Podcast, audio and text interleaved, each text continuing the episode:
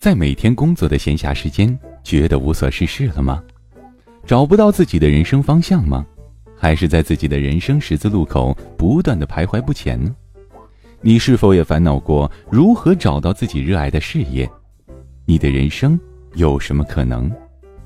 你更尊敬哪一种人？你为什么而工作呢？朋友，谨以此文送给在苦难中的你，在装睡的你，怕走弯路的你，送给不完美的你，爱自由的你，追寻生命意义的你。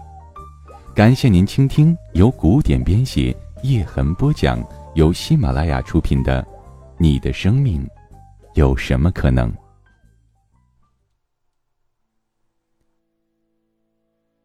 第二十七回：小人求全，君子守缺。这些例子反过来也成立。当你看到有人在某一个生涯维度很低，并不意味着这个人在其他维度也不是很伟大。二战后，爱因斯坦给苏联的女间谍玛加丽达写过这样的信：“如果这封信能抵达你那儿，问候你，亲吻你，愿恶魔带走拦截我们通信的人。你的阿爱，伟人情书。”呵呵。你能想象这种闷骚小情书是那个对着镜头摆思考者的姿势的爱因斯坦写的吗？不管你怎么看，也不能让我们否认他的科学成就。今天，相对论依然是物理学最重要的理论。乔布斯是个烂人，忽悠哥们儿，抛弃老婆，不理儿女，却不影响全世界喜欢他做出来的产品。如果我儿子的哥们儿是莫扎特，我肯定把我儿子往死里打，逼他们绝交。因为莫扎特这个家伙酗酒、爆脏话、寻花问柳、举止不端，活到三十五岁就挂掉了。但是他写出来的音乐一尘不染，堪称天籁。屈原、苏东坡、李白、杜甫，他们文采绝世，但他们都不算成功。为什么非要成功？喜欢一个完美的人或事物，不能叫欣赏力，因为傻子都会。欣赏是总能绕过对方的缺陷，看到真正美丽的部分。比不会欣赏更加可怕的人，是那群能力恰恰相反的人，总绕过别人的优点，看到真正缺陷的部分，然后上升到道德层面，喷上大粪，在批倒批臭的同时，为自己的平庸。找回几分安慰。范冰冰靠男人上位，成龙被女人上位，杨振宁呸，找个那么年轻的老婆。挺网民装公知，挺政府给你五毛钱。我敢保证，这些人从未读过任何一篇杨振宁的论文，也不一定心平气和地读完过真正公知的文章。在和平年代。这种人就是满腹牢骚的小坏蛋，在网上发发帖子蛊惑人心。如果到文革这样的年代，他们很有可能就是那群出卖邻居、揭发同事毫无底线的人。这种人既然从别人的生涯四度缺陷里面获得了邪恶的快乐，自然也会恐惧自己的小辫子被人抓到，所以他们也不敢在任何维度有所减分。他们唯一的努力就是不要让自己犯错，在他们完美的道德背后，不是良知，而是无能，所以他们注定是一群庸人。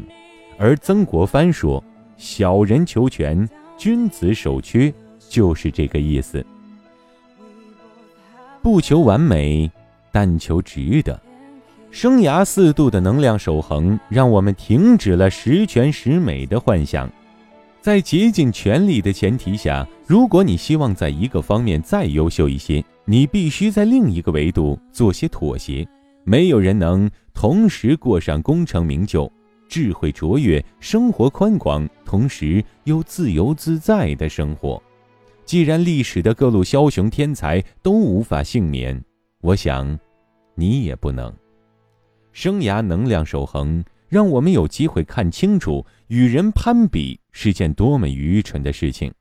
回归家庭者觉得同学的职位比你高，成功者又羡慕你的家庭生活，上班族羡慕自由职业者的自由自在，自由职业者却也羡慕你的安全稳定。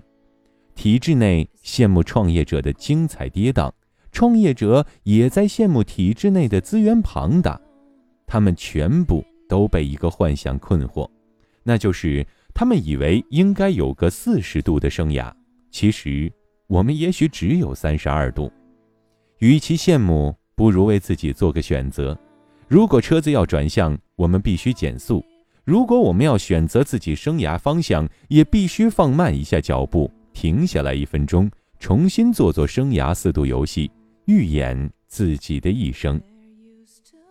接下来的人生中，如果你有机会放下所有的期待和评价，如果你可以重新分配你的三十二度，你期望自己成为怎样的一个人呢？幸福与成功的方式不止一种，你可以永远在某个维度遥遥领先。也可以某个时间在所有维度十全十美，但是，你永远无法在所有时间里十全十美。这就是为什么你必须定义自己的完美生涯。惨胜如败的一维度成功。生涯四度中，高度和深度外显，而宽度和温度则内涵。如果一个人看不到生涯的全貌，他就会下意识地用单一的外显的维度来评价自己的人生，同时也通过牺牲其他维度的方式来达到所谓的成功。这就是一维度的伪成功。我们抽取今天这个社会里两群最成功的人：高考状元与亿万富翁，谈谈一维度的伪成功。顺带说一句。与我们的预期相反，这群好学生与成功人士几乎毫无交集，真是讽刺。那些消失的少年天才，中国从一九七七年恢复高考到今天，一共过去了三十七年。按照参加高考的平均年龄在十八岁来看，高考状元的年龄应该在十九到五十五岁之间。如果按照每一个省市自治区，文理科各出一个计算，高考状元人数约有两千三百人，他们有没有成为生涯中的成功者呢？根据校友网二零零九年发布的《二零零九年中国高考状元调查报告》，报告对一百五十名一九七七年到一九九八年的全国各省高考状元的职业状况进行了调查。列表介绍了部分优秀状元的职业状况，并称：普查我国杰出政治家校友榜、院士校友榜、杰出人文社会科学家校友榜、富豪企业家校友榜、长江学者等顶层人人才的榜单，尚未发现高考状元的身影。据此，该报告得出结论：大部分的高考状元职业发展的实际情况与社会期望相差甚远。他们当中大多数没能成为各行业的顶尖人才。这个报告有其不周之处：科学家、长江学者、杰出政治家、院士的平均年龄在六十以上，所以有可能一些潜在的人才是因为年龄没到。但这份报告的确说明问题：高考状元的发展与社会期望有着巨大的差距。我们把眼光投向另外一个具有更有传奇色彩的群体——少年班的天才们。少年班的初衷是尝试发现年轻的学科天才，给予重点扶持和特殊教育，争取为中国的数理化培养出青年科学家队伍。少年班的学生都是各自然科学的顶尖生，通过严格的智商测试。还有很多已经在奥林匹克竞赛中拿到大奖，他们大部分都在十岁左右学完了所有的中学课程。这个创意着实不错，理念也很吸引人。于是，从1978年中科大招第一届少年班开始，举国掀起了少年班的热潮。到1984年，北京大学、清华大学、复旦大学、南京大学、吉林大学、浙江大学、国防科技大学、南西安交通大学、华中理工大学等十三所高校陆续开班，又陆续关闭。至今三十六年，中国陆续培养出近三千名少年班学生，暂时没有一位在公众或专业领域中取得卓越的成就，成为青年科学家的领军人物。著名家教专家、北京师范大学教育科学研究所研究员赵忠新认为，科大少年班三十年没有带出一个学科带头人。这样一件举全国之力的教育工程，集中培养这样一群精选出来的高智商、记忆力与知识技能卓绝的孩子，却并未成才。问题出在了哪里？学科压力大，极度自负与自卑，生活障碍，健康不佳，学科专业不适合，缺乏创造力等，从他们身上反映出来。有些学生读到了硕士。依然不会自己洗衣服，上街买东西受骗，无法与同学交流，生活依靠钟点工照顾。这样的人，从精力与心理韧性上来说，都很难担当起青年科学家的重任。今天的自然科学研究早就过了当年爱因斯坦仅凭一支铅笔就能做研究的时代。今天的研究者不仅需要高智商。与逻辑，还需要很多其他的能力。从研究来说，需要源源不断的创造力、跨学科的视野、与国际同行交流的能力、与团队合作的能力；从生活来说，需要很强的面对挫折的心理韧性，需要对于学科的强大兴趣与使命感，需要把自己照顾好的能力。或者至少像那时那样找个仰慕和照顾自己的姑娘的能力，而这些能力为什么没有被培养出来呢？在和朋友打闹、成群结伙地晃荡在学校和家之间的路上时，我们学习到了友谊，而他们在学习；当我们十六岁第一次自己出门被别人骗光了钱的时候，我们学习到了社会，而他们在学习。当我们十八岁第一次给心爱的女孩子写情书的时候，当我们在泡妞或者被妞泡的时候，我们学习到爱情，但他们也许还在学习。等到我们成年，凭以上这些能力开始展开我们的生涯，让我们的生命变得立体而非直线的时候，他们只会学习了。亲爱的听众朋友。您现在正在收听到的是由喜马拉雅出品的《你的生命有什么可能》，本文作者古典播讲叶之痕。这种一维思维不仅摧毁了科学家的创意，也摧毁了艺术的天赋。当谈到为什么中国孩子很少有音乐天才的话题，中国音乐学院的教师王尊提出了自己的看法，他认为。最毁掉中国音乐天才的就是音乐竞技化、深度高度化，把音乐推向一种体育竞技的状态，要求更高、更快、更强等，这是很毁人的。虽然中国琴童的手指机能都能训练得很好，但是很多国外大师都认为我们的学生弹的作品太难了。音乐竞技化就是用高度的思维。衡量深度，学生过早的被灌输这种竞技思想，学生过早的被灌输这种竞技思想，而他们的文化积累、人生感悟都不够，加之他们所演奏的绝大多数作品都是西方钢琴音乐，导致他们很难理解这种非本民族的东西。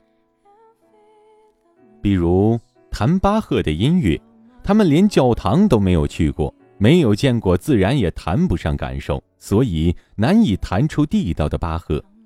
学生本人未必喜欢钢琴，要么谈到最后自己都不知道来干嘛了，要么就仅仅平添一种谋生的手段。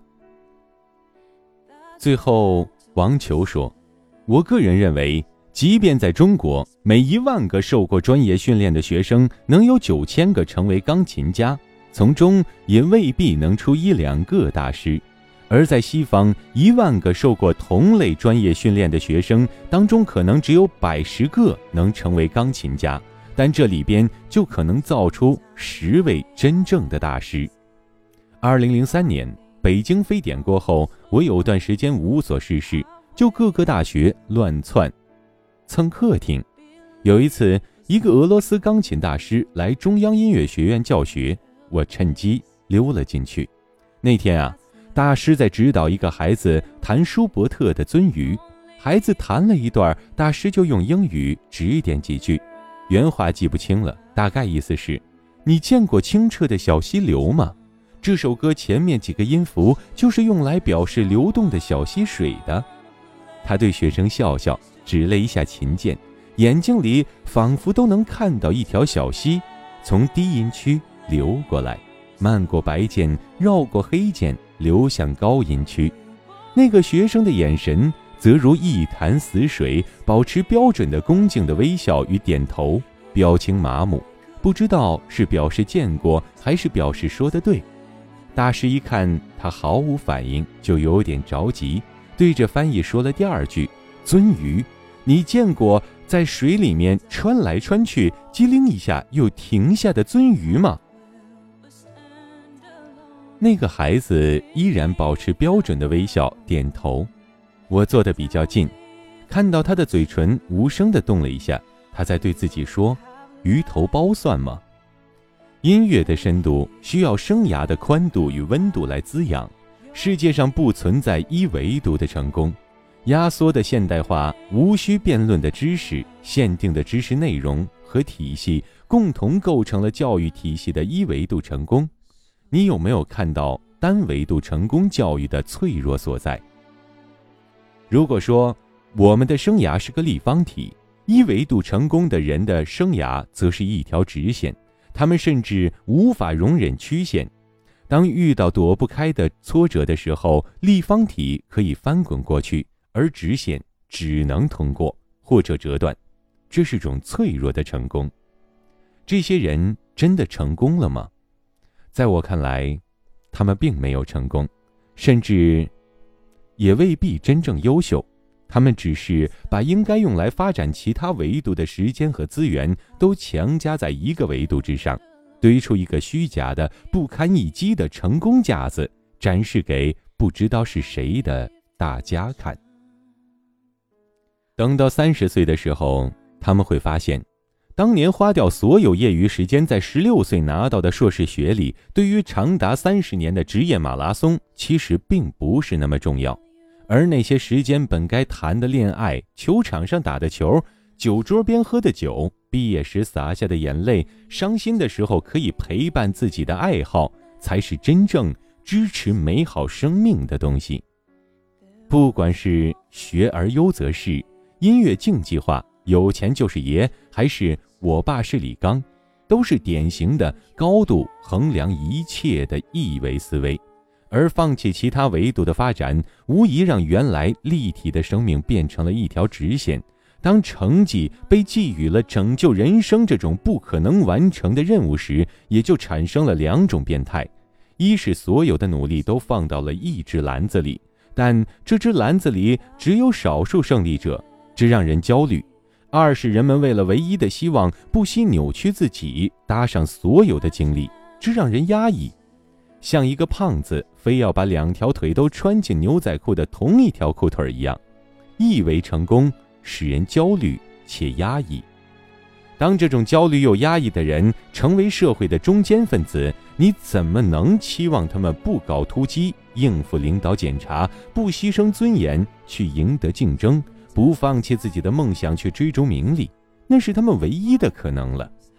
你用短跑的速度冲刺，结果在马拉松的前一千米超出老远，还向观众挥手，觉得自己很成功。